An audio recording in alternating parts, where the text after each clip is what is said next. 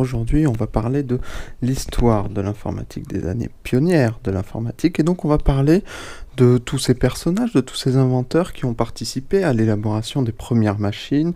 Parlera bien entendu d'Alan Turing, de John von Neumann, de Mockley, Eckert, William Kilburn, Max Newman et encore quelques autres que je n'ai pas le temps de citer ici. Mais juste avant de commencer, en guise d'introduction, j'aimerais vous répéter ce que m'a dit Jean Lasset qui a publié un livre sur Alan Turing et que j'ai eu la chance de rencontrer, qui me disait L'histoire de l'ordinateur peut être soit vue d'un point de vue théorique, c'est-à-dire que les premiers ordinateurs seraient le fruit d'une réflexion très théorique menée principalement par Alan Turing et John von Neumann, Soit, l'autre version de la même histoire, c'est de considérer qu'il s'agit essentiellement d'une affaire d'ingénierie, c'est-à-dire la mise au point et la perfection de machines calculantes. Alors vous avez bien compris, on a d'un côté la théorie et de l'autre euh, une vision plus pratique. Alors on va explorer ces deux points de vue et pour commencer, je vous propose de remonter dans les années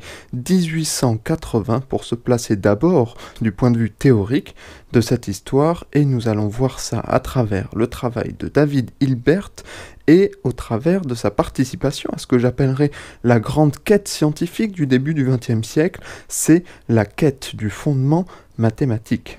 Donc David Hilbert, on l'a bien compris, c'est un mathématicien, c'est un mathématicien allemand qui a fait ses études à l'université de Königsberg, c'est une des universités les plus réputées du pays, et il a fait là-bas deux rencontres qui vont être très importantes pour le reste de sa carrière de mathématicien, puisque c'est en discutant avec Adolf Hurwitz, qui est euh, l'un de ses professeurs à l'université, et également avec Hermann Minkowski, qui est lui notre étudiant.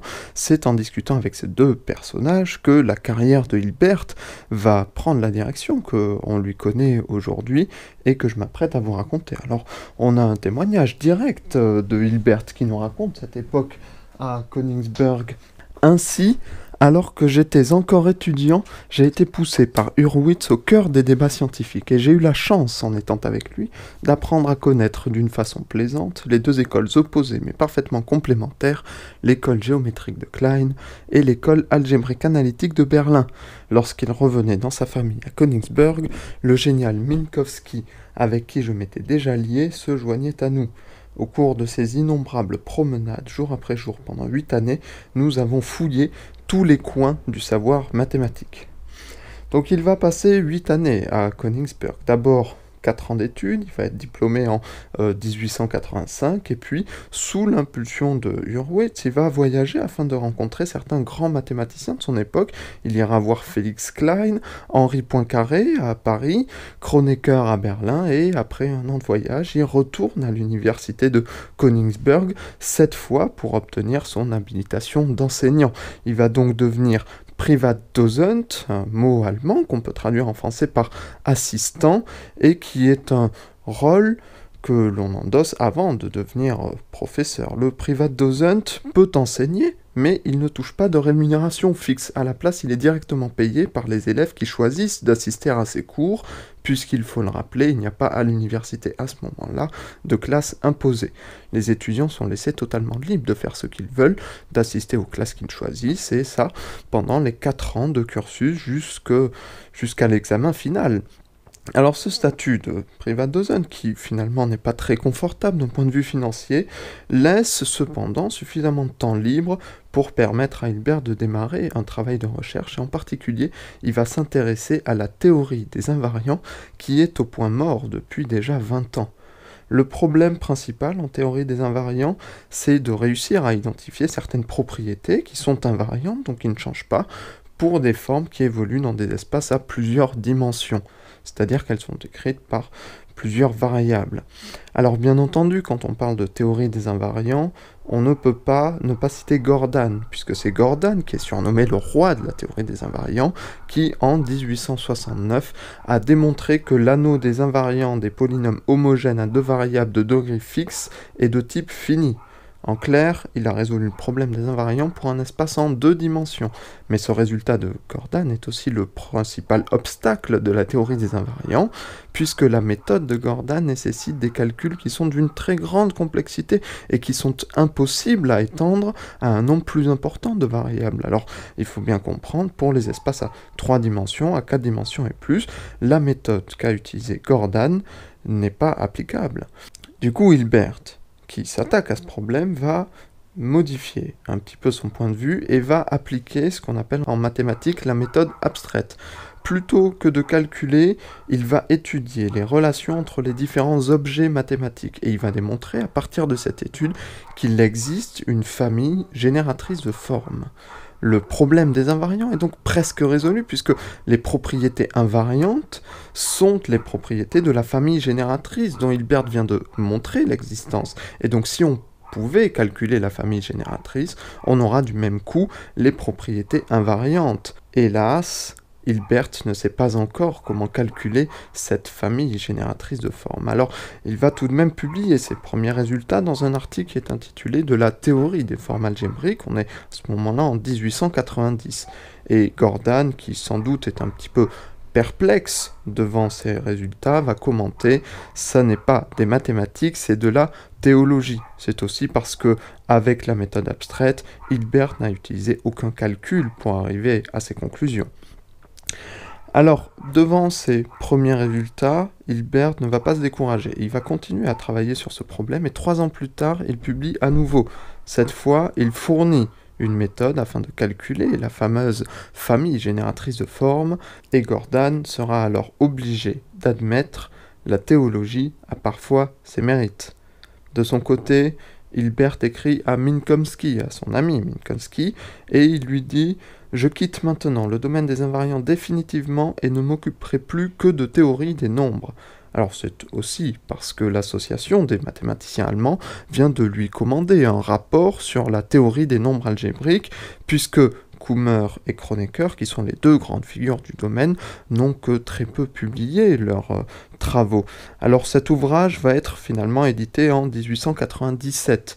Et pour la petite histoire, il deviendra plus tard l'ouvrage de référence dans les années 1920 euh, pour les travaux d'Eni Noether, qui est la première femme à enseigner dans une université allemande.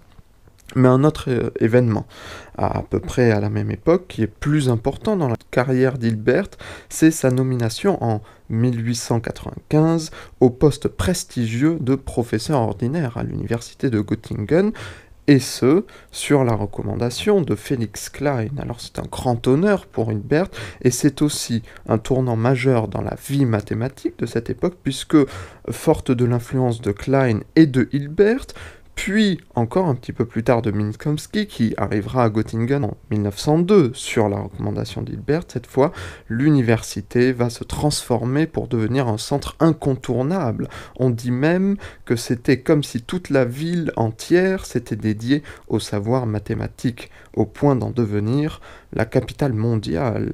Alors, on se doute bien qu'une université qui jouit d'une telle réputation attire forcément de nombreux étudiants. Et parmi eux, il y a Hermann Weyl, qui deviendra plus tard un mathématicien célèbre et qui va écrire en 1944 J'entends toujours la flûte douce de Hilbert nous séduisant pour nous conduire dans la rivière profonde des mathématiques.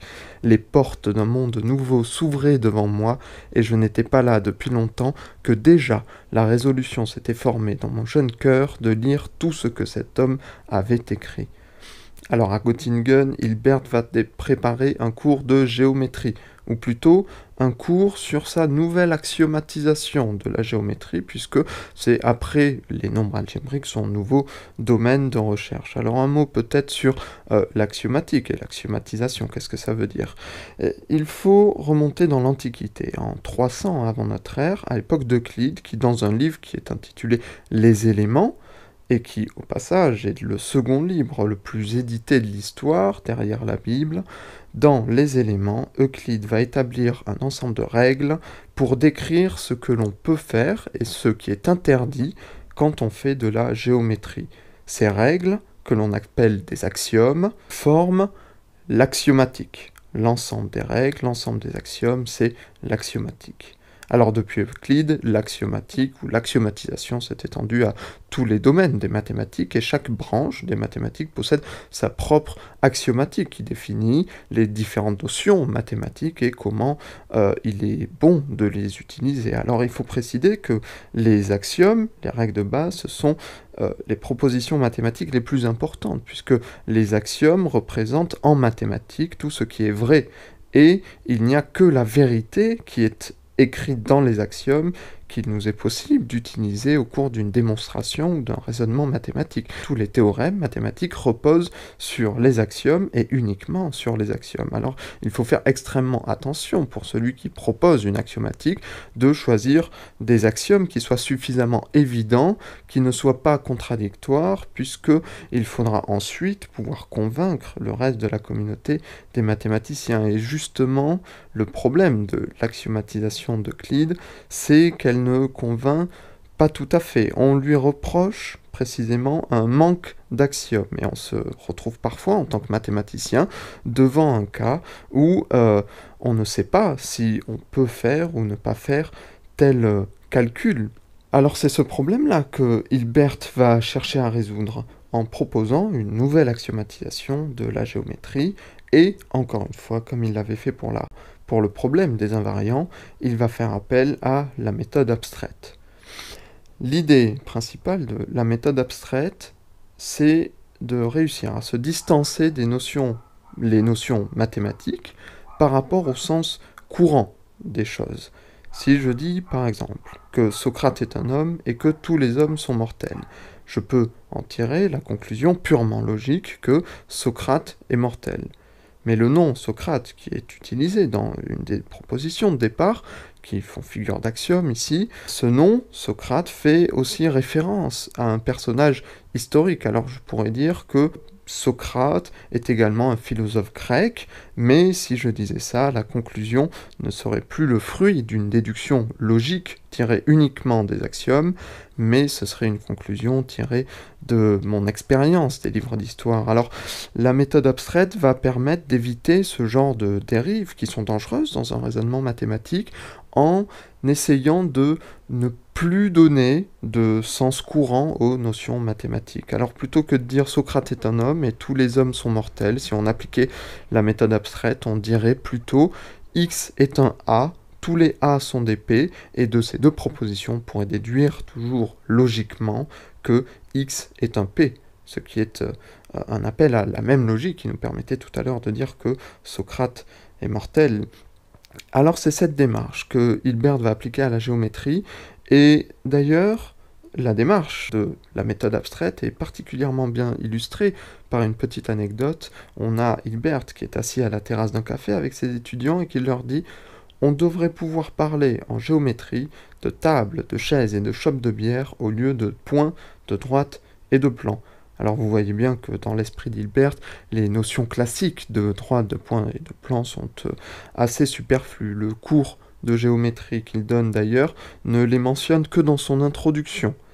Nous pensons trois systèmes différents de choses. Nous nommons les choses du premier système des points, nous nommons droite les choses du deuxième système, nous appelons plan les choses du troisième système. Entre les points, les droites et les plans, nous imaginons certaines relations que nous exprimons par des expressions telles que être sûr, entre ou congruent, la description exacte et appropriée au but des mathématiques de ces relations est donnée par les axiomes de la géométrie. Alors après l'axiomatisation de la géométrie, Hilbert va s'attaquer entre 1901 et 1908 à l'axiomatisation d'un autre domaine des mathématiques, c'est l'analyse. Et c'est pendant son axiomatisation de l'analyse qu'il va développer ce qu'il appelle lui la théorie spectrale, mais qui aujourd'hui est plus connue comme la théorie des espaces de Hilbert. Et ses travaux sur la théorie des espaces de Hilbert, qui offre de nouvelles méthodes pour résoudre des équations intégrales, vont être au centre des recherches de physiciens dont les noms vous seront peut-être connus. On a Schrödinger, Bohr, Heisenberg et Heisenberg qui dira indirectement Hilbert exerça la plus grande influence sur le développement de la physique, les méthodes mathématiques de la mécanique quantique sont une application directe de la théorie hilbertienne des équations intégrales.